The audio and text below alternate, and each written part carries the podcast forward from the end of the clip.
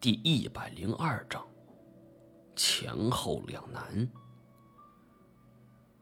吴永田因为频频遭到金雕袭击，整天是提心吊胆，后来也就搬走了。而他的伤情则比杨海军要严重许多。二零一零年八月十二日下午，吴永天和同村几个伙伴铲完地正往家走呢。突然，金雕就是一个俯冲，直奔吴永天，抓伤右脸之后迅速飞走。而时隔不久，罕见的事情再次发生。同年的十月四日，也是往回家赶的时候，一只金雕不知从何而出，吴永天只感觉后背一阵风，然后就是后脑勺的一阵剧痛。凶猛的金雕这一次选择背后突袭。灼伤了吴永天。吴永天到医院缝合了四针。再到二零一一年四月十日，人鸟之战再次上演。这一次，不论是在肉体上还是精神上，都给了吴永天沉重的打击。吴永天的额头已经少了一块肉，露出了骨头。头皮上也裂开几个口子，伤势非常严重。经过医生诊治，吴永天的头皮被金雕抓破六道伤口，最长的足足有十五公分。额头上少了一块三个啤酒瓶盖大小的肉，而左右手也被雕得血肉模糊，一共缝合了四十多针。与人蛇大战不同。这件事情在当初是真实发生的案例，我知道，动物的确是有种报复行为存在的，因此一些动物也被冠以了有灵性，诸如蛇、黄鼠狼等等。不过被一条鳄鱼给报复这种事儿，我简直闻所未闻。有一年，我们去斯里兰卡，当地就发生了所谓大象报复事件。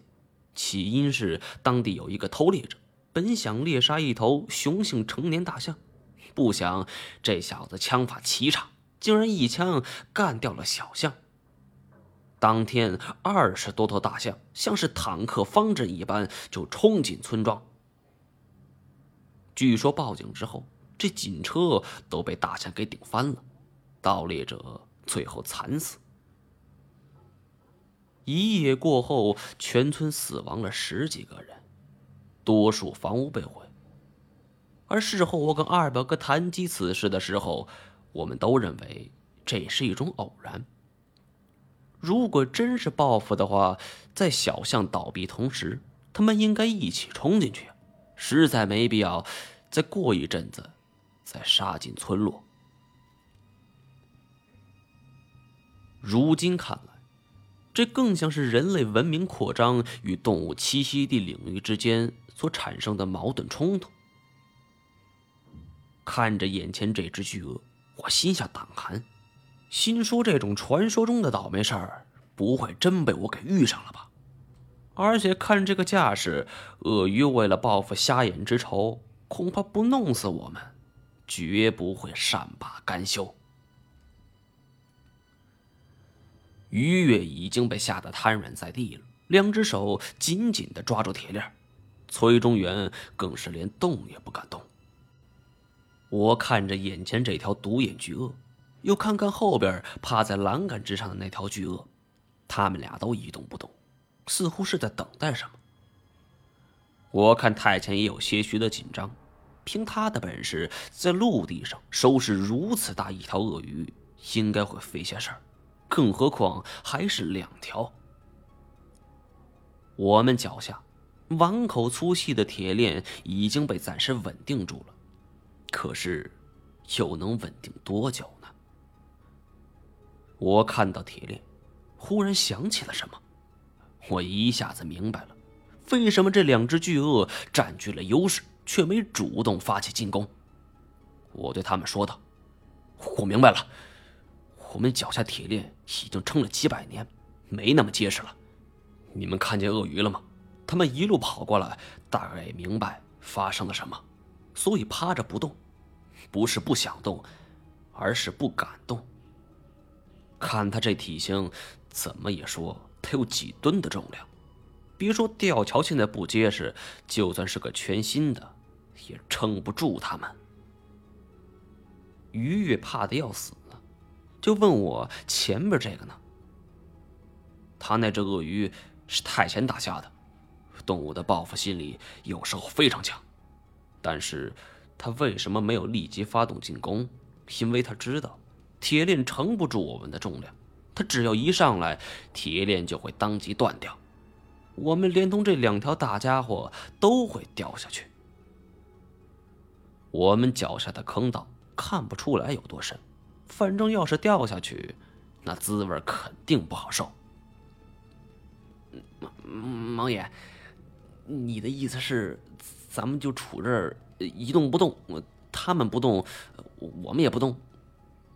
我不敢确定，不过这么下去又不是办法，我想赌一回。